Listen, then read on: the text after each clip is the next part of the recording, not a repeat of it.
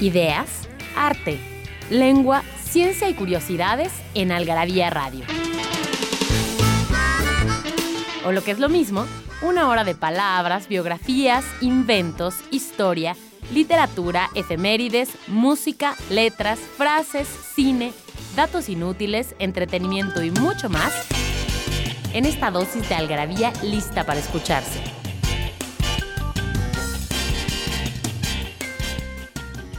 Algarabía Radio.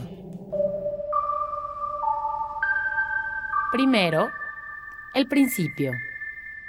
Inquipit.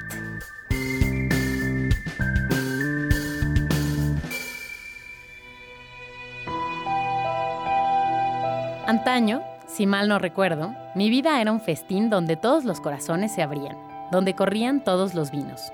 Una noche senté a la belleza en mis rodillas y la encontré amarga y la injurié. Una temporada en el infierno, Arthur Rimbaud.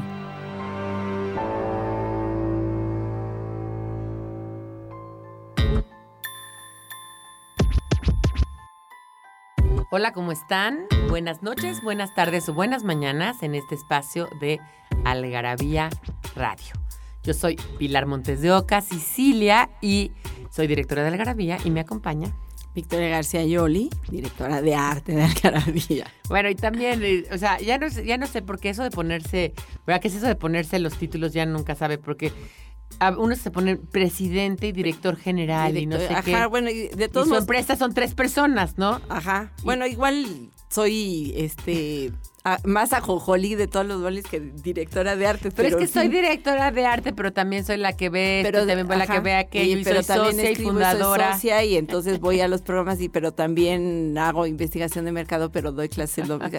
da igual. Nada más, nada más nos falta vender tamal los viernes. Pero bueno, y, y sabes que nuestras tarjetas de presentación ni siquiera dicen nuestros cargos. A mí no me A gusta mí lo no del me cargo. gustan eso de los cargos, ni, ni los licenciados y este ingenieros y no todos nos esos digan títulos ingenieras, maestras o doctoras. Ajá.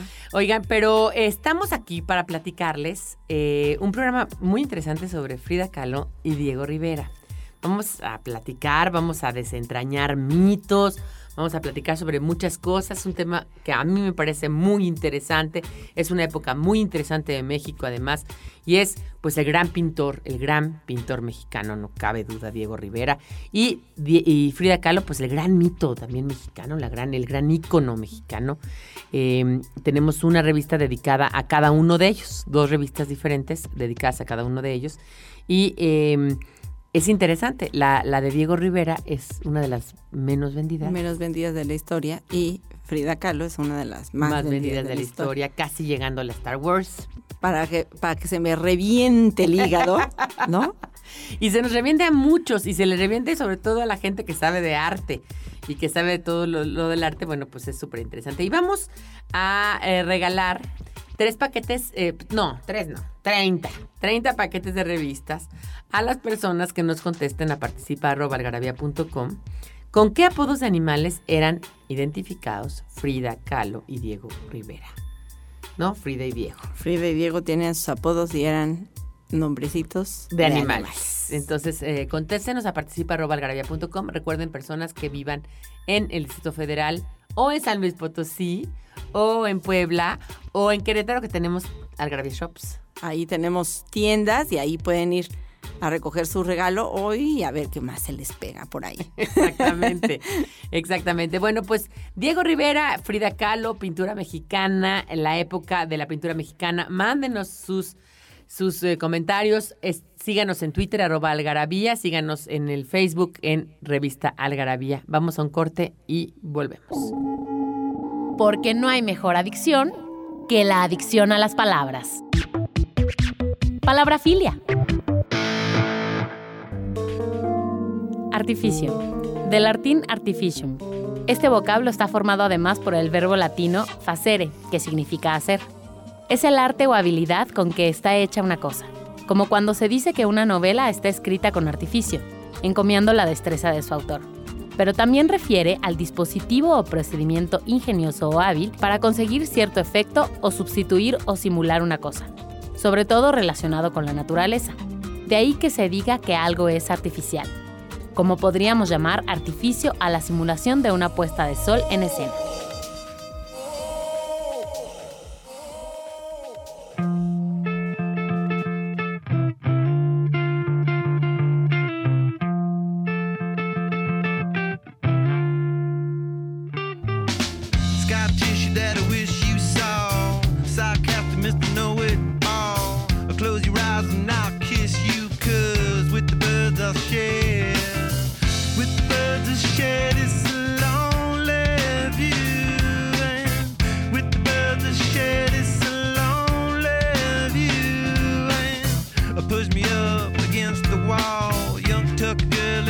worship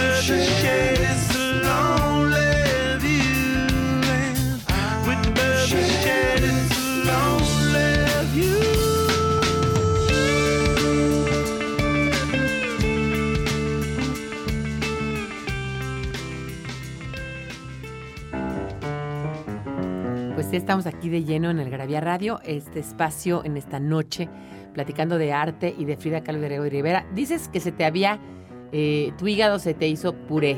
Puré porque Frida vende más que Diego, pero pues no es más que reflejo de la realidad.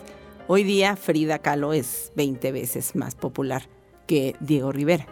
Diego Rivera, eh, de alguna manera, perdió ya su vigencia. Eh, también tiene que ver con lo que representa cada, cada personaje y lo queda muy claro en, el artículo de Frida por qué Frida es hoy día un emblema cuando en su época no lo era. Es lo que es muy interesante. Pero yo que creo que debíamos empezar en orden por hablar de Diego Rivera. Sí, sí, no, y, además que también luego tú nos dijeras por qué escogiste ese artículo de Teresa del Conde para de alguna manera identificarnos con Frida, porque de verdad sí lo pensamos mucho tiempo entre ponerla o no ponerla de portada alguna vez a Frida Kahlo. No, no, no porque la odiemos, ni mucho menos, no es que la odiemos. A mí me da igual esa mujer. Es una mujer que además padeció muchísimo en su vida y es una mujer muy sufrida, es cierto.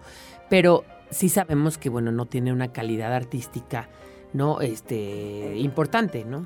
el trabajo en sí, yo no digo que, ya puedes hablar como del trabajo de cuadro por cuadro o la obra ¿no? Ya es como diferente. La obra de Frida, pues, sin duda, tiene un gran valor y por eso está en todos los museos del mundo, etcétera, etcétera. Pero el trabajo, cuadro por cuadro, o sea, la calidad que tiene Diego Rivera, la idea que tiene Diego Rivera, la originalidad estética propia de Diego Rivera, es un... Es abismal la diferencia. Abismal la diferencia. Y pues tiene que ver porque Diego Rivera para empezar, eh, fue destacado desde niño en, San Carlos, se metió desde muy chiquito y fue becado. Niño, ¿verdad? Casi desde 15 años. Eh, creo que a los 13, 14 años ya estaba en San Carlos. Por supuesto, a los 19 estaba ya en París con la, beca y ahí estuvo 20 años metido en lo que se conoce como Escuela de París, que son... Eh, la cuna de todas las vanguardias. Era amigo de Modigliani, de Picasso, de su de Chagall, o sea, de todas las figuras. Y él estaba allí, estaba eh, inmerso en el, en el movimiento. Y teta tet, ¿eh? Teta tet y pinta al mismo nivel. pero hay aquí justamente en el, en el artículo yo lo que no entendí es por qué eh, Diego Rivera, hoy día nos parece, casi siempre cuando hablamos de Diego Rivera, pues a lo primero que nos remite es a todo el muralismo mexicano. Y están todos estos indígenas y estos cuerpos como, como gordos, como fuertes, como fornidos. Me estoy acordando del, del, mural del Teatro de los Insurgentes. Exactamente, ¿no? Y ya es un Diego Rivera que tiene que ver muy poco con sus inicios. Y aún así, eh, la estética puede no gustarnos, y aún así, pues tiene un valor artístico, una fineza, una composición. Diego Rivera no hacía nada de a gratis. O sea, todo tenía eh, un boceto, todo estaba planeado, todo tenía proporciones, cumplía con todos los cánones artísticos habidos y por haber. Y de hecho es uno de los únicos pintores mexicanos que tiene un manifiesto, que tiene su propia teoría del arte y sobre qué está fundada su obra.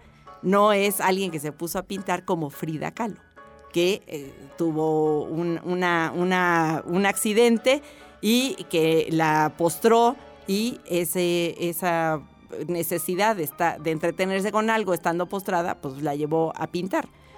Porque ni estudió para eso, ella estaba estudiando medicina. Como si yo, como si yo decidiera ahorita pintar, ¿no? Ah, o sea, un poquito. Pues o, con todo el respeto que me merece, una señora que se dedique, que toma unas clasecitas para pintar óleo y pinta por hobby. ¿no? Para entretenerse. El otro día me contaba mi cuñada que, que, que tiene, hay una, una mujer que tomó clases de pintura, creo que un mes. y entonces cuando le preguntaron en la, en la escuela a los hijos, ¿y usted, ¿y usted qué es? Pintora.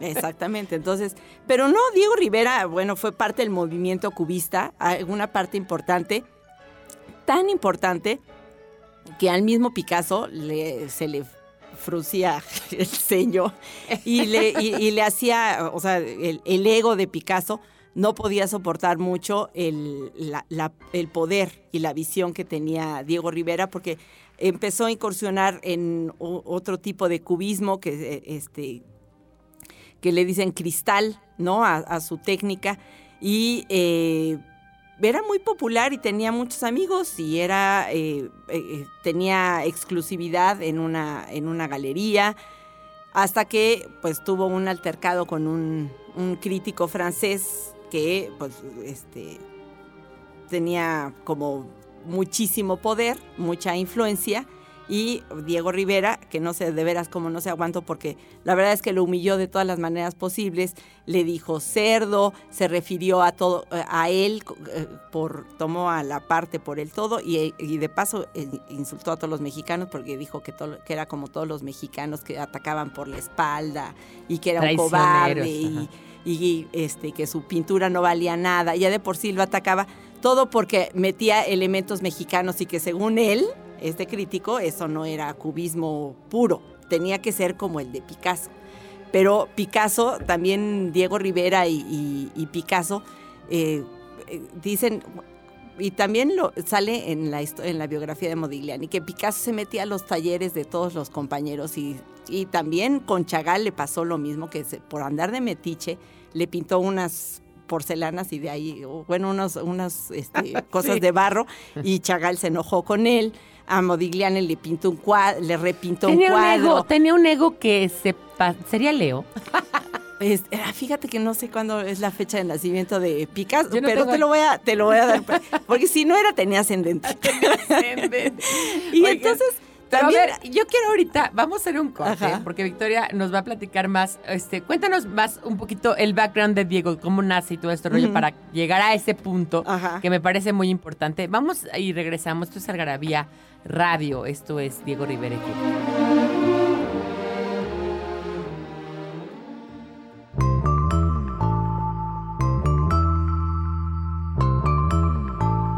Que hablan de lo que todos hablan pero nadie escribe. Algarabía Libros. Frases para no olvidar.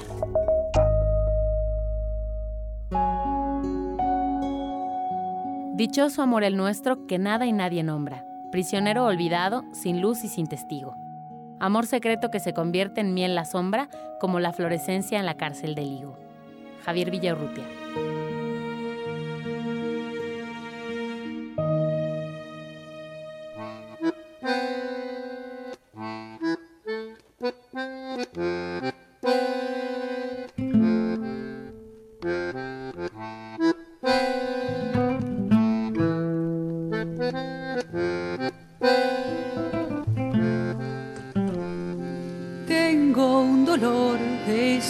Van y vienen por dentro.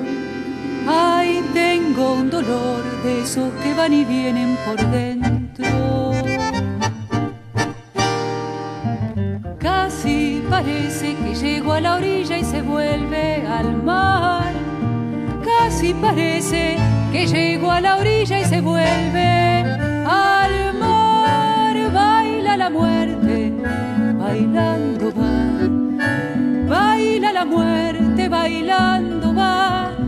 Baila la muerte, bailando va. Cazadores de indios, babeando plata, venden la carne negra. Dios no les dio alma. Adivina quién ahora se juega el oro del rey. Frida, si vivieras, todo el dolor calmaría. Si estuvieras, todo el dolor calmaría en tu risa.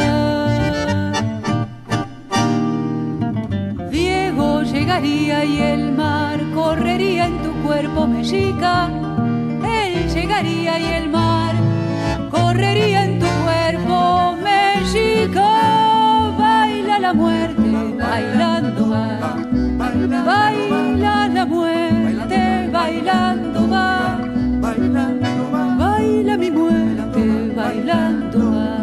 Cazadores de indios, babeando plata, venden la carne negra. Dios no les dio alma. Adivina quién ahora se juega el oro. Pues sí, estamos platicando de Diego Rivera y Frida Kahlo. Y yo quería que, bueno, nos está contando Victoria como los problemas que tenía Picasso. Sí tenía un gran ego y que por eso se peleaba con todo el mundo, ¿no? se peleaba con todo el mundo, o sea, terminaba enemistado, pero el problema es que tenía todo el poder, entonces el que se peleaba con Picasso, pues terminaba perdiendo. Y eh, Diego Rivera, que por cierto nació en Guanajuato, y además este, tenía un hermano gemelo. Ay, Eran, está lo máximo. eran Diego y Carlos María. Y- Pero Carlos María murió, murió chiquito. chiquito, era un niño, pero aparte la foto de ellos de, de bebés, Diego era un bebesote enorme, rozagante, gordito, ¿no? y Carlos María era chiquitito, flaquito, Oye, no sé qué. ¿sabes que eso pasa a todo veces en los, en los gemelos? Que hay, hay un gemelo que se alimenta mejor en el vientre y, y el otro no. Sin duda eso fue lo que hizo Diego Rivero, Di- Diego Rivera con, con su hermanito. Desde chiquito Porque- era rozagante y gordo. Dos- a los dos años murió, murió el, el- el hermanito y bueno, ya Diego Rivera pues fue como hijo único y era el niño de, la niña de los ojos de la mamá. Es muy interesante. Era de Guanajuato. Y dicen que hay tres, tres baluartes mexicanos. Obviamente, Diego Rivera. Segundo, José Alfredo Jiménez, ¿no? O sea, el gran, el gran compositor. Pero verdad que no hay como José Alfredo Jiménez. Exactamente. en la composición de canción ranchera y de canciones de dolor y contra ellos. Y nada menos y nada más que Jorge Berbengoitia, ¿no? Totalmente. Entonces, es, es una cosa hermosa eso de que los tres sean de Guanajuato. ¿no? Pues bueno, entonces Diego Rivera estando allá metía en su cubismo, mete elementos mexicanos como el zarape de Saltillo. El, más, el cuadro más conocido y donde podemos Me ver encanta. esto es el paisaje zapatista. Si no lo conoce, está en el Munal. Ahí siempre está colgadito en la exposición permanente. Vayan a verlo porque es una maravilla, Maravilla. una maravilla. Lo pinta justamente hace, este, en 1915. Va a cumplir 100 años, el cuadro se ve como recién pintado. Está Pues es hermoso sí. los colores, lo tienen muy bien cuidado. Y eh, coincide con una, una paleta de color semejante con un cuadro que hizo el año siguiente, en 1916, Picasso. Entonces desde ahí empezó como todo el pique, la debacle. Y después, bueno, ya se pelea con este hombre y cuando este, se le empiezan a cerrar las puertas, porque también su mismo marchante, el, de la galería que lo tenía como exclusivo, le cierra la puerta, dice que, que se tiene que retirar porque no es más que un copión, etcétera, etcétera. Entonces Diego Rivera, la verdad es que yo lo justifico porque dice, decide dejar el cubismo y dejar todo. Para entonces, pues la revolución mexicana pues seguía este, con todo el, el- el Pues proceso. el proceso. Acaba sí. de pasar lo de la decena trágica y por alguna circunstancia recibe a ¿De qué año es él? ¿En qué año nace? Eh, 1886. 1886. 86, exacto. 86. Entonces eh, tenía casi 24 años, 24, 25. 25 años. Eh, Siqueiros eh, tiene un encuentro con él en, en París ya hacia 1918, algo así, y le cuenta cómo está el estado de las cosas, ¿no? Cómo ha progresado el, la situación en México. Y Diego Rivera ya tiene como la idea de que, por supuesto, este evento ya le había cerrado las puertas, no estaba a gusto, no tenía nada que hacer, está totalmente desarraigado.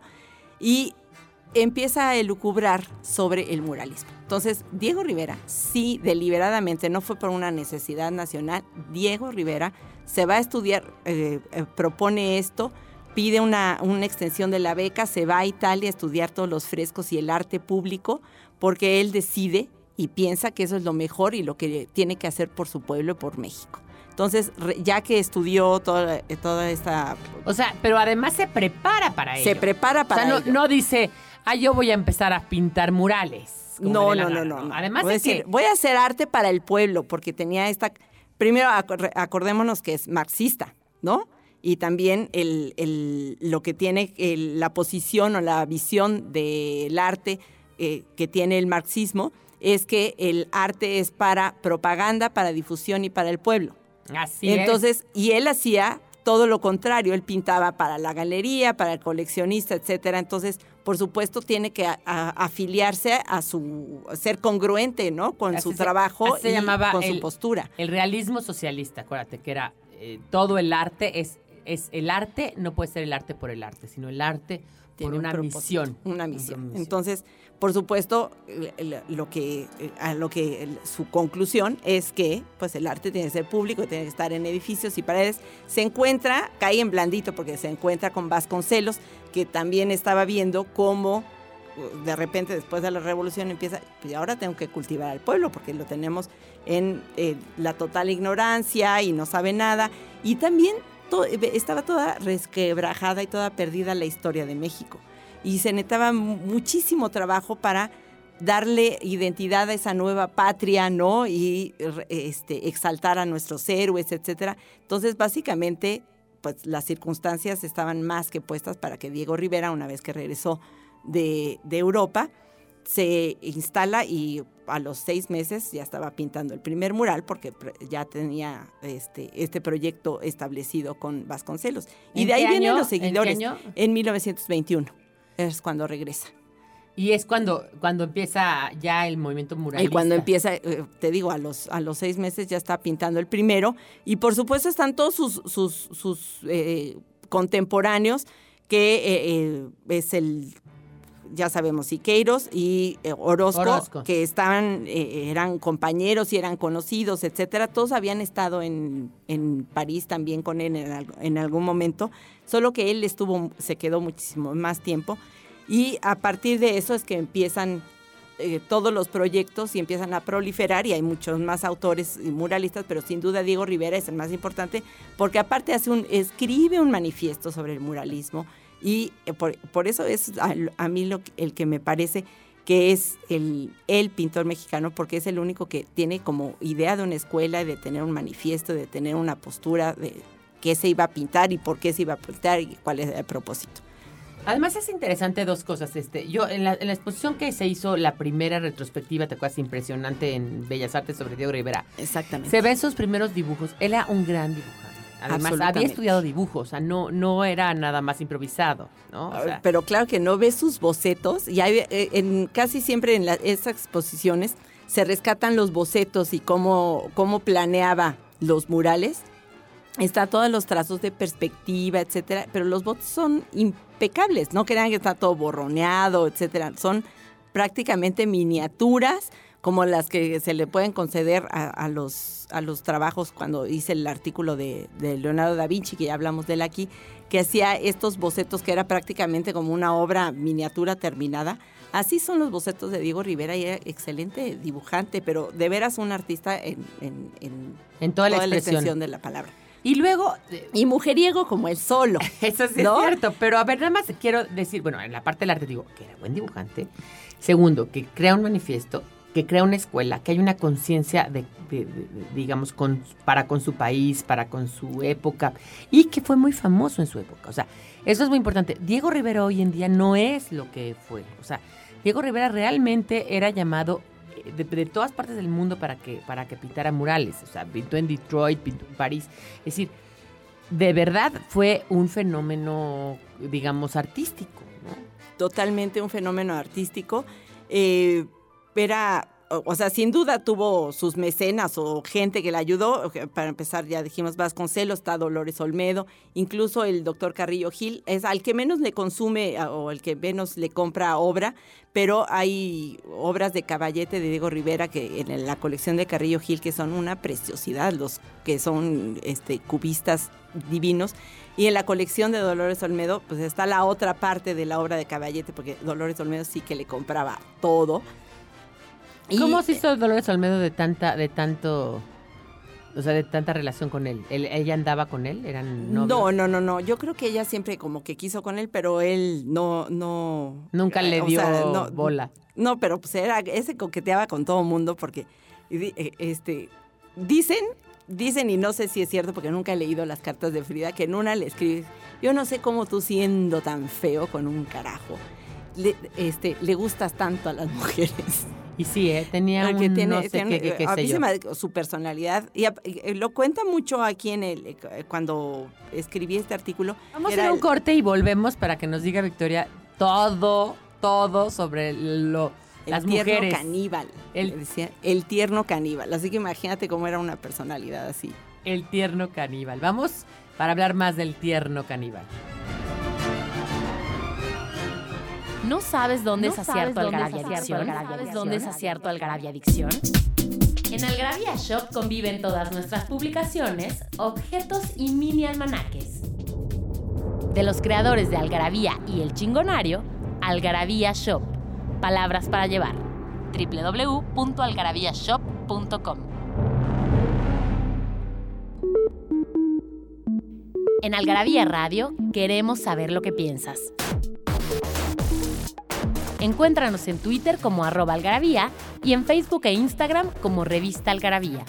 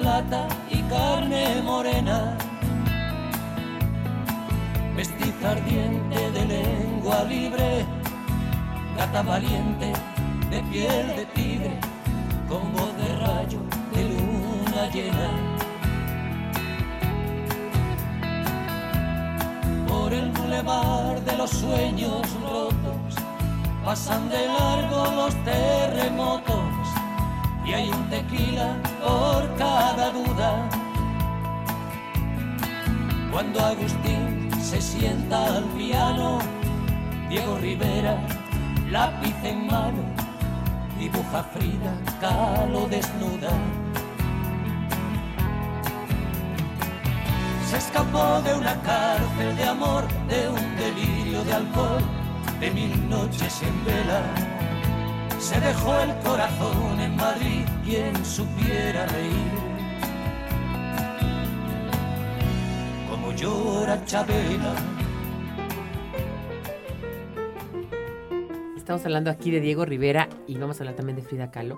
eh, sobre esta, esta gran afición por las mujeres que tenía Diego Rivera. Pues sí, bueno, estando en París, conoce a Angelina Beloff, se ¿Qué tal casó. Esa, esa novela de Poniatowska que se llama Querido Diego te abraza Kiela, donde cuenta las cartas, bueno, más bien, más que novela, es una epistolar, Epistolar. sobre las cartas de, de Angelina Beloff, cómo lo quiso. Lo quiso y lo quiso toda su vida, a pesar de que pues, Diego, con, a los pocos años de matrimonio, también se hace amante de Marevna, otra otra, este, era como pintora y modelo de casi todos los, los intelectuales que estaban allá, de todos los pintores. Se dice que, terminó embarazada. Marevna le decía que era de Diego Rivera, era una niña, marica. Y este, el Diego Rivera le dice, pues por supuesto que ese niño no es mío, o demuéstramelo y a ver cómo le haces, porque sabía- se sabía que pues este, esta Mariana le entraba con todos. Des- llegando aquí, bueno, pues tiene este, por ahí unos affairs, después termina casado con eh, este, Lupe Marín. Lupe Marín, eh, con quien tuvo dos hijos, y después... Lupe eh, Rivera. este, Lupe Rivera Lupe también. Y después ya fue cuando se casó con, con Frida Kahlo, que era como 15 años más chica que él. o- Y que lo conoció en, ya lo sabemos la historia, en los murales. y ella estaba, pues era estudiante y lo vio ahí pintando, pero la verdad es que no había trascendido ahí mucho la... Se dijo una niña y ella lo insultó y a él le dio risa y ya tan tan, ¿no? Sí. pero pues ya con el tiempo se encontraron y eh, se encontraron ya cuando Frida, pues por supuesto ya había sufrido el accidente y ya se dedicaba a pintar y justamente ahora hablemos un poco de, de lo, del artículo que publicamos. El, a todos nos puede parecer como un poco monstruoso el, eh, o, o- o fea la, la obra de, de Frida A mí me Kahlo parece, a mí más que fea, un poco desagradable por los temas. por ¿no? los O sea, temas. Ver fetos ahí colgantes no, no te gusta mucho. Eh, yo también sufrí un accidente en mi vida, entonces de alguna manera me acuerdo cuando yo era chica me identificaba con esta parte del dolor y la mujer Ujú. que yo que tiene que ver, pero además te parece mal hecha. Yo, yo la veo como, como que no siempre le salen igual las fridas, no siempre le salen igual los, la- la- las, las, este, trazos. Exactamente. Bueno, para empezar, Frida Kahlo no estudió artes plásticas. Frida Kahlo estaba estudiando medicina. Y entonces tiene el accidente justamente a la mitad, eh, cuando está estudiando medicina. Y entonces se dedica a pintarse porque estuvo años y, mucho tiempo en cama con la, columna vertebral fracturada. Entonces, el- su pasatiempo era pintar y por supuesto aquí eh, Teresa del Conde nos explica pues cómo iba a pintar alguien que es autodidacta, ¿no? De dónde iba a empezar, cuáles son sus influencias. Y entonces tiene mucho que ver con que Frida Kahlo, pues es oriunda de Coyoacán. En aquel entonces Coyoacán era un pueblo, ¿no? Una, eh, Sigue eh, siendo un barrio muy es- barrio, ajá, imagínate, pero es era un barrio, pueblo. Pero este era un pueblo cercano a la ciudad, ¿no? Seguramente el, el- el tranvía que conectaba a Coyoacán con el centro decía, como contaba mi abuelita, debe haber sido Coyoacán, México, ¿no? Ajá. De- Sí, porque así era pues, Coyoacán, eh, así, San Ángel. San Ángel o, o Perdón. Miscuac. Ajá, también. México, México, Miscuac. México, Miscuac. Entonces, eh, por supuesto, en, una, en un ambiente por- provinciano, donde se iba a la iglesia, y en la iglesia, ¿qué ves? Los exvotos, ¿no? La pintura popular, realmente, que está cargada de una gran ingenuidad. No hay composición, pero sí hay una intención narrativa muy importante. Y esto es lo que plasma Frida Kahlo. Nada y todo más- esto tiene que dime, ver Cuando te refieres a que no hay composición, es que no hay una... un trazo de perspectiva, Exacto. medidas, eh, eh, o sea, todo, en todo siempre hay composición. Bueno, sí. Bien o mal hecha, pero pues en todo siempre hay una composición, siempre hay un arreglo y una relación de No hay una objetos con buena otro. composición, más Pero bien. pues aquí en, en los cuadros de Frida Kahlo, pues lo que, lo que podemos ver es un intento por hacer cosas. Los primeros cuadros de Frida Kahlo ha- hace un retrato de su hermana, un autorretrato de ella, etcétera, de algún tipo de influencia más europea. Pero después cuando empieza a hablar sobre su tema, sobre su accidente, sobre la- las cosas que, la atormentan, eh, lo que quiere dejar plasmado, pues recurre más al arte popular, que es justamente el, el exvoto. Y si tú te fijas en el exvoto, las camas pues tienen cierta perspectiva, pero pues, parece que quedaron mal dibujadas Sí, porque sí. la cama va para un lado, pero el mueble junto va para el otro, no hay un solo punto de fuga, sino me como acuerdo, 16. Me acuerdo lo que sean de Breton de, de México, ¿no? Que él, él dibujó en perspectiva una silla y se la hicieron Y en se le hicieron en perspectiva. perspectiva. Entonces, imagínense la perspectiva de la perspectiva. Con el 3D es- fue un poco surrealista. Y precisamente por eso entra Frida Kahlo en este movimiento surrealista, pero ella, decí- ella misma decía que ella no era surrealista, que ni era su intención, ni mucho menos. Ella lo que necesitaba era un, un Un medio para expresar. expresar todas esta, estas cosas que le pasaban. No solamente después tuvo el accidente, sino que ya casada con Diego Rivera, quiso tener hijos y pasó por eh, un aborto tremendo y, después, y otros más, pero el primero fue espantoso, fue en Detroit, estaba sola, estaba desarraigada. Y se desangra y- y casi, se- ¿no? ca- ca- casi la lleva a la muerte este, esta pérdida. Y además el- la parte anímica, pues no, no, no acababa de, de subsanarse. Y pues por supuesto va pintando y con sus conocimientos de lo que tenía de medicina, del material quirúrgico, etcétera, etcétera, y esta, estar tanto tiempo otra vez en el hospital, pues había sido como una constante en su vida estar entre eh, doctores, instrumentales, eh, etcétera.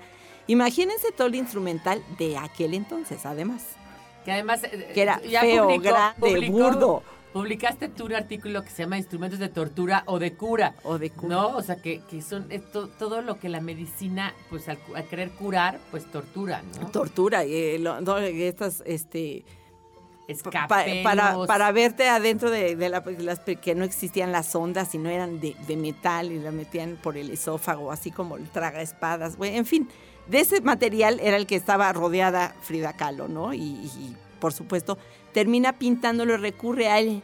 Con el tiempo, pues por supuesto, y a, a partir de pintar y pintar, pues cada vez pintaba un poco mejor.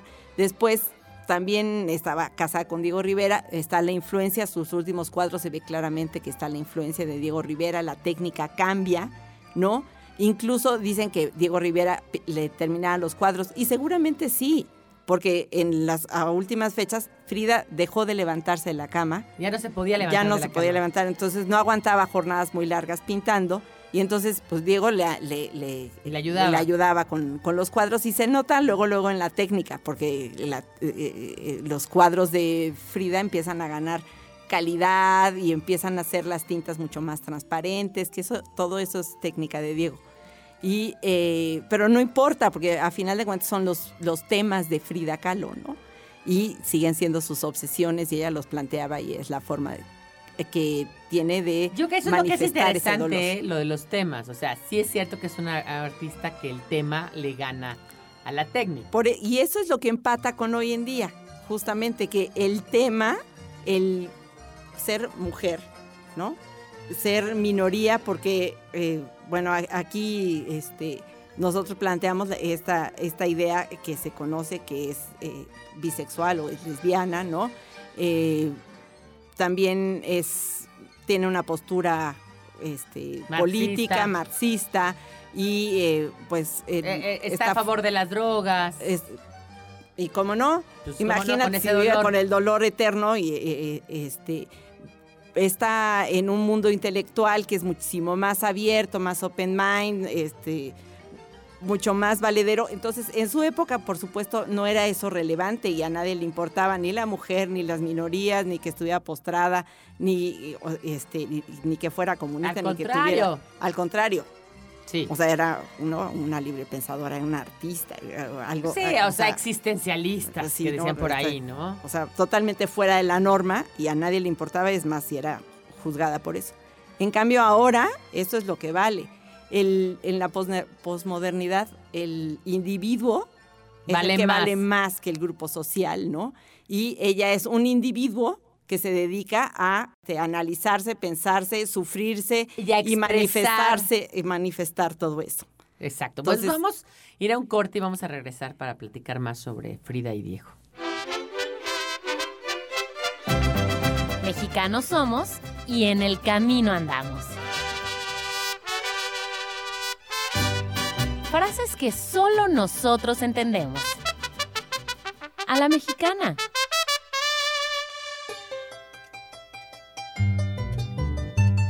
Pa' luego es tarde. Locución adverbial equivalente a mejor ahora porque después será tarde. Se usa cuando se desea o se insta a alguien a enfrentar con valentía, coraje y optimismo alguna tarea. Si no enfadosa, al menos engorrosa o difícil, lo más pronto posible. También se dice cuando no se puede esperar a realizar una actividad por emoción y gusto. ¿Qué? ¿Vamos por unas chelas? Pues pa' luego es tarde. Nos hicimos de palabras y se las pusimos a todo lo que pudimos. Libros, tazas, playeras, tarros, libretas, termos, mandiles, vasos, plumas, portavasos, etiquetas, portatabacos y mucho más.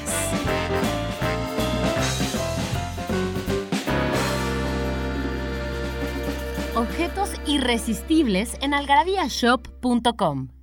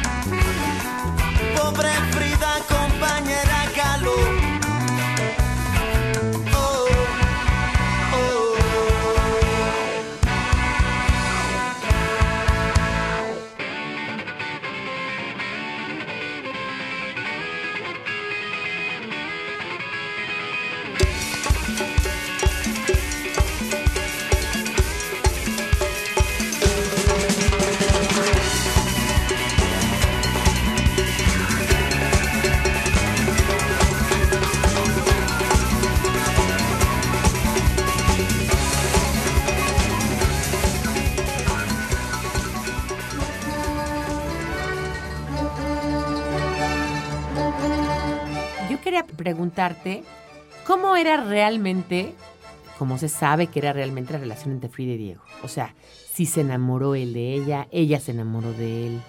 Yo creo que los dos se enamoraron y cuando terminan la primera eh, estuvieron casados en dos distintas ocasiones y al parecer Diego Rivera estaba más enamorado de ella que ella de él Al principio.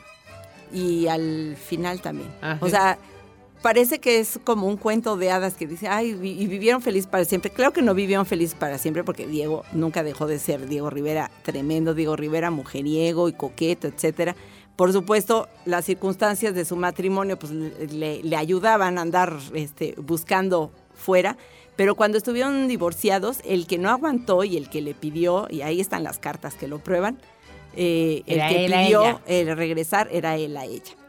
Y ella aceptó regresar con varias condiciones, como para empezar que eh, este, pues la vida conyugal pues ya no se iba a dar. Este, a ella como ya no estaba muy interesada en el sexo con él. Y este Diego Rivera le acepta absolutamente todas sus condiciones. No sé si las habrá cumplido, eso ya es. Pero sí es el, el- el que termina eh, eh, este, Volviendo. pidiendo vol- eh, volver con ella. Seguramente no era una Y se relación. muere ella, y ya. se muere ella y lo deja viudo. Lo deja viudo, sí. Y sí. este y después de eso, pues ya eh, Diego Rivera todavía tuvo un, un matrimonio más y todavía tuvo este. Dicen que estuvo enamorado de Silvia Pinal. pues seguramente hizo un retrato de ella. Muy bonito. Muy bonito. Muy bonito. Y este era guapísima. Sí, Silvia Y Pinal era estaba muy, todavía, cuando hizo ese retrato ya estaba muy jovencita, además estaba Muy empezando- joven. empezando Sí, porque si ella carrera. nació en 1929, estamos hablando de que era, no tenía más de 22, 23 años. Ese retrato es de como de principio de los años 50.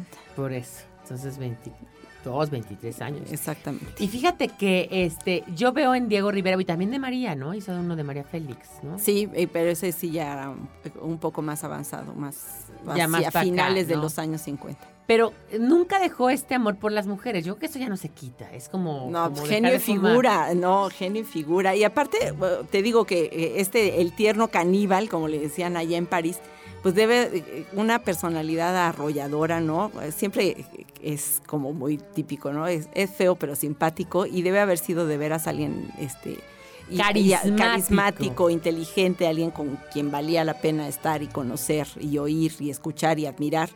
Y eh, pues eso le granjeaba siempre la, la, la, este, venia de las mujeres y se enamoraban de él y, y- Y yo que hasta de los hombres. O sea, era, era charming en todos los sí, aspectos. porque exactamente. logró no solamente con Vasconcelos este, hacer, hacer cosas, sino con todos los gobiernos siguientes mexicanos, con todos los secretarios de educación. Bueno, pues eh, acuérdense, eh, los, los- los, eh, murales que ven ustedes en el Palacio Nacional, los de la eh, Escuela Nacional Preparatoria, ¿no? Este, eh, to- luego ya privados como el Teatro de los Insurgentes y muchos otros, ¿no? Hasta Este, los que están en Detroit y en el los que están en Detroit, en el Rockefeller. Center son de él. Entonces sí tenía una manera, porque pero para ser artista, como decíamos de Picasso, no es solamente pintar bien, ¿no? sino es también cómo haces tu propio marketing. ¿no? Exactamente. Cómo te vendes. Te vendes. Y él se vendió muy bien desde chiquito, desde que consiguió la beca para, para estar en París y cómo consiguió la manera de regresar y regresar siendo una estrella. Eh, leí ahí varios recortes de periódico de cuando regresa. Solo vino una vez en 1910. Eh, O sea, en plena, plena en- estallido en pleno estallido de la revolución, hacer una exposición individual y lo reciben como el que sabe de todas las vanguardias y están los recortes de periódico ya exalzándolo desde ese primer momento, porque realmente tenía éxito desde ese primer momento y era conocido internacionalmente. Estamos hablando que tenía 23 años, 24, 24 años. Entonces, y luego ya siguió y siguió haciendo proyectos porque pues llevó el muralismo y este arte público al extremo, ¿no? Porque terminó fundando el Museo Anahuacalli y eh, tenía una colección súper importante de eh, figuras prehispánicas que casi todo fue a dar al Museo de Antropología cuando se fundó en los años 60 y tenía pues mucha este interés en todo lo que era nacional, lo que era para el pueblo y lo que era mexicano. Y la verdad es que eso pues contribuyó muchísimo. Y en eso sí coincide con Frida Kahlo, ¿no? Ese interés por lo mexicano, pues si algo se destaca Frida Kahlo, es que eh, termina eh, desdeñando toda su ropa, digamos, estilo europeo y la- como se vestía la Porque gente además ella tenía eh, sangre, sí tenía sangre mexicana importante, sí, su parte de su mamá sí era mexicana, pero por parte del padre, pues eran calo, que es un- era una familia de inmigrantes, el papá había, el papá había llegado a México, Eh, decir, ajá, ni el- siquiera no había es nacido mexicano en de nacimiento. No es mexicano de nacimiento y venía de eh, Alemania. De ¿no? Alemania, es fotógrafo, un gran fotógrafo, de hecho. Guillermo Calo, Guillermo Wilhelm. Calo. ajá. Era un gran fotógrafo y ahí está también todo su acervo, es muy importante. Y este, pues yo creo que eso favoreció también en, en- en lo que pintaba, pero también favoreció el que vivía en eh, Coyoacán y que era un, este, una entidad rural. Termina Yo cuando- siempre le vistiendo. cuento a Victoria que cuando, bueno, y ella también lo vivió, cuando íbamos en la prepa, íbamos a la casa de, de Frida Kahlo, no había ni un alma. O sea, había un policía cuidando. Y ¿no? decías, qué lugar tan extraño. Yo sentía que era como una extraño, tumba. ¿no? Empolvadas las cartas ahí de Diego Rivera y de Frida Kahlo. Diego Rivera era importante ya, ya tenía. eh, de hecho, la casa de O'Gorman, que, que le hizo O'Gorman, a ellos, era la casa de Diego. De hecho, es un estudio que le hicieron a Diego. Justamente cuando estuvieron, cuando se divorciaron, Juan O'Gorman hace, eh, la estaba haciendo desde antes porque Frida pedía a gritos espacio. La casa no, la casa de Coyoacán para dos pintores no es muy grande. Es que no es tan grande la casa. Y, de- no es funcional, ajá, sí, y no, es, no era muy funcional, imagínate, pasilla de ruedas, la cama, etcétera. La verdad es que cuando vas te das cuenta que debe haber sido complicado estar ahí. Y los dos pintar, entonces habían eh, mandado hacer la casa y por eso son como dos edificios, porque una parte era para cuando era la visita conyugal y otra parte era totalmente el estudio para que Diego estuviera independiente de la pintura. Ahora ya le hicieron un tercero, ¿ya viste? Sí, porque pues, hubo crecimiento en cuanto se hizo este Museo. museo Pero lo que es interesante es, esa casa se la construyó Gorman a Diego. a Diego Rivera. Y ahora afuera dice casa de Frida Kahlo y Diego Rivera. Sí, Frida nunca vivió allí, No. pero sí por las cartas se sabe que eh, lo que pasa es que la carta, la casa estuvo encargada cuando todavía estaban, estaban en la primera parte de su matrimonio y sí había requerimientos para cuando Frida fuera o estuviera allá. Pero Frida, la verdad es que nunca estuvo dispuesta a dejar su casa, la casa paterna, que es la casa de Coyoacán. Es Ahí- interesante, claro, él llegó a vivir a casa de ella. Eso es un punto interesante. O sea, la casa era heredada del papá de ella. Ella tenía una hermana, ¿no? Pero se queda ella con la casa. Con la ¿no? casa, sí. Sí. Entonces es como interesante. Bueno, también tenía un hermano. También tenía un hermano Sí. hombre, que de hecho mis amigas estas Calo este, son hijas de Sí, nietas, sí. vamos. de- Ajá, nietas. Señor Calo, ¿no? Bueno, vamos a un corte y volveremos para seguir platicando y para terminar esta agradable conversación sobre Frida Kahlo y Diego Rivera, que eh, Diego Rivera es la portada de la Algarabía número 109 y Frida Kahlo es la portada de la Algarabía 115. Una de las más vendidas, la de Frida Kahlo, una de las menos vendidas, la de Diego Rivera. Nostalgia en pequeñas dosis.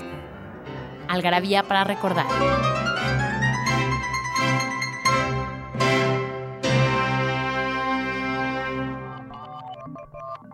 El 16 de septiembre de 1980 muere Jean Piaget, famoso por sus aportes en el campo de la psicología genética, por sus estudios sobre la infancia y por su teoría del desarrollo cognitivo.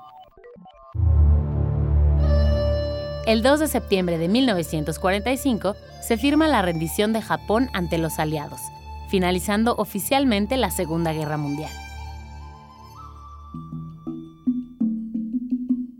El 23 de septiembre de 1973 muere el poeta chileno Pablo Neruda, dos años después de haber ganado el Premio Nobel de Literatura. Además, obtuvo un doctorado honoris causa por la Universidad de Oxford.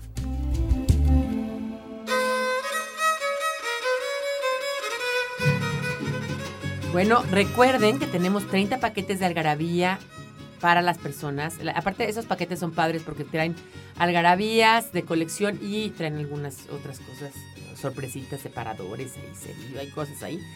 Eh, ¿Con qué apodos de animales eran llamados Frida y Diego? ¿Cómo se les apodaban o les llamaban o les decían en, en el argot popular Frida y a Diego?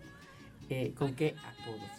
Les doy una pista, no es la que dijiste hace rato que decían cara Ah, de no. sapo. No es No, no es el sapo, ¿eh? No es el sapo. Es que bueno, tiene cara de sapo. Tiene ¿no? cara de esos ojos saltones. es Sí, pero no. Pero no. Pero no, no, no. Eh, pero bueno, me, me estaba, est- estábamos contando de esta, esta casa, cas- la casa azul donde ellos vivían, que bueno, antes era un, era un- Y ahora veo grandes colas. Grandes colas para entrar al museo. La verdad es que pues es eh, pues digno de verse. O- Hoy día lo tienen en excelentes condiciones, no como cuando estaba cuando fuimos tú y yo que estábamos en prepa.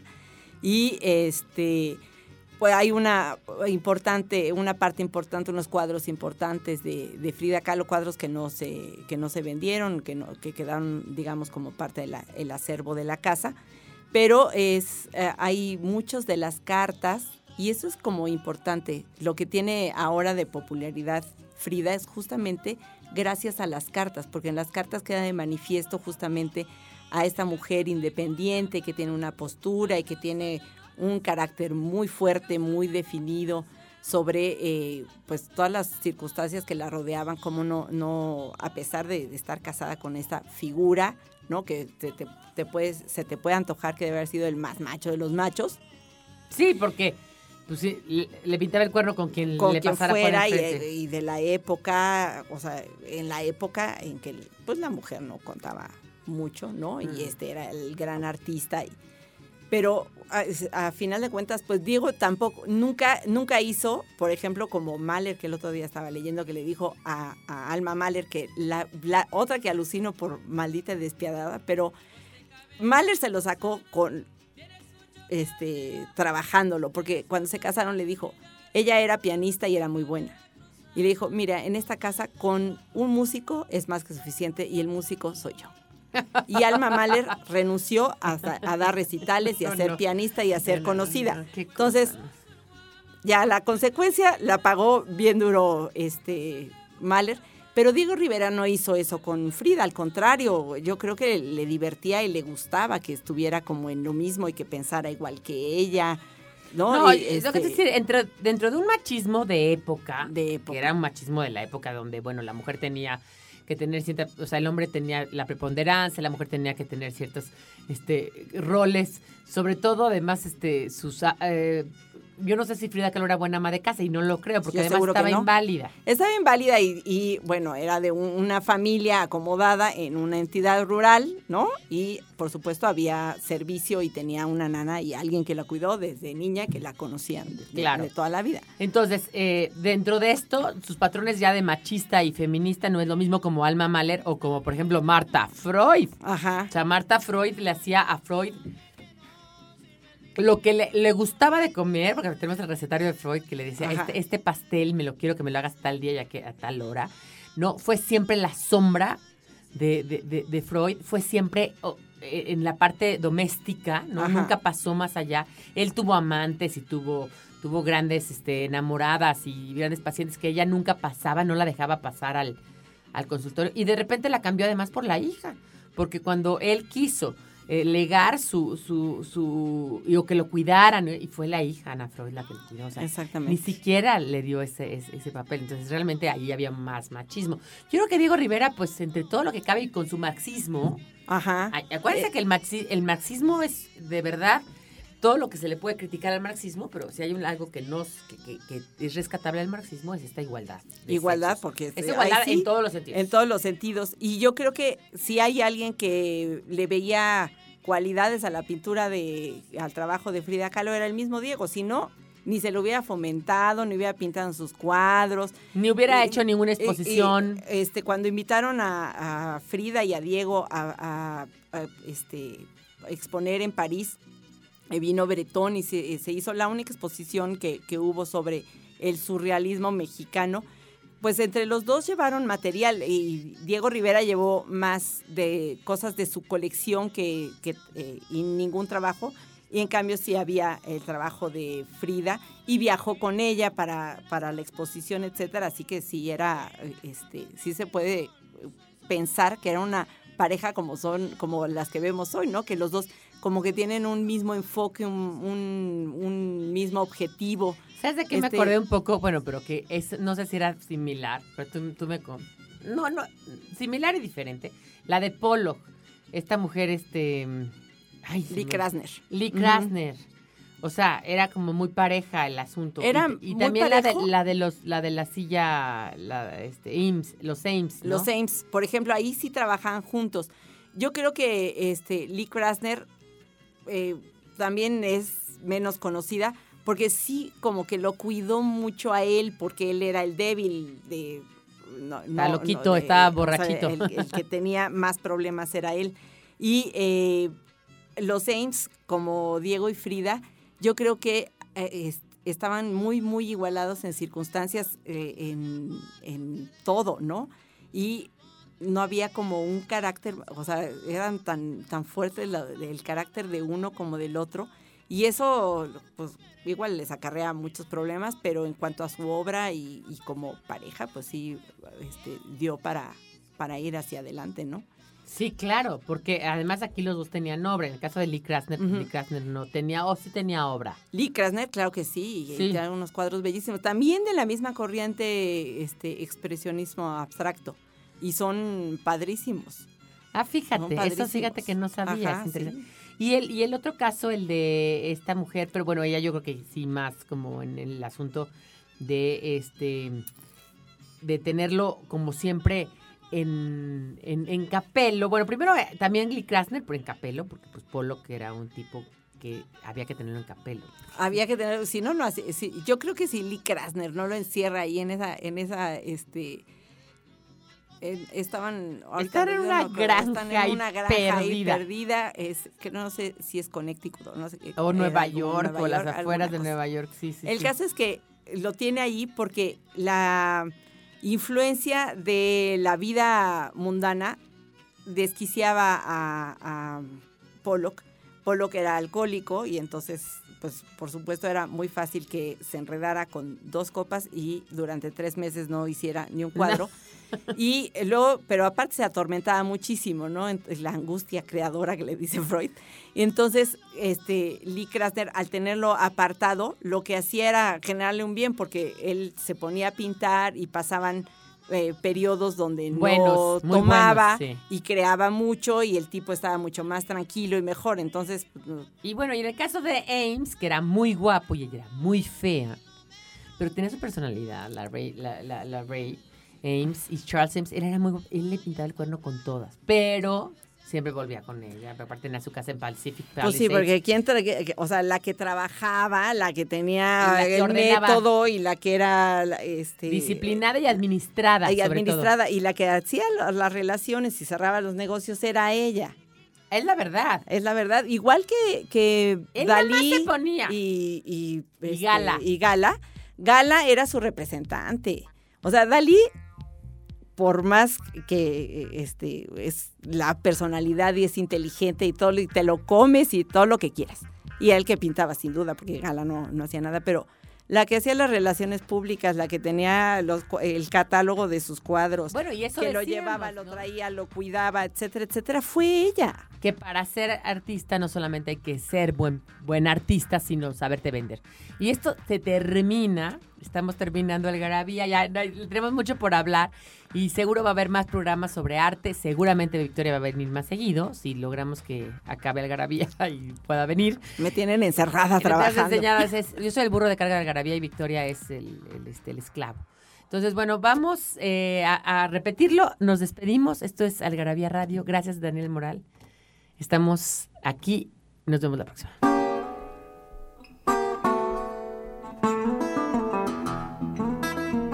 Esto fue Algarabía Radio. Conocimiento, ingenio y curiosidad en una hora. Porque la cultura no solo está en las bibliotecas, museos y conservatorios. Algarabía Radio.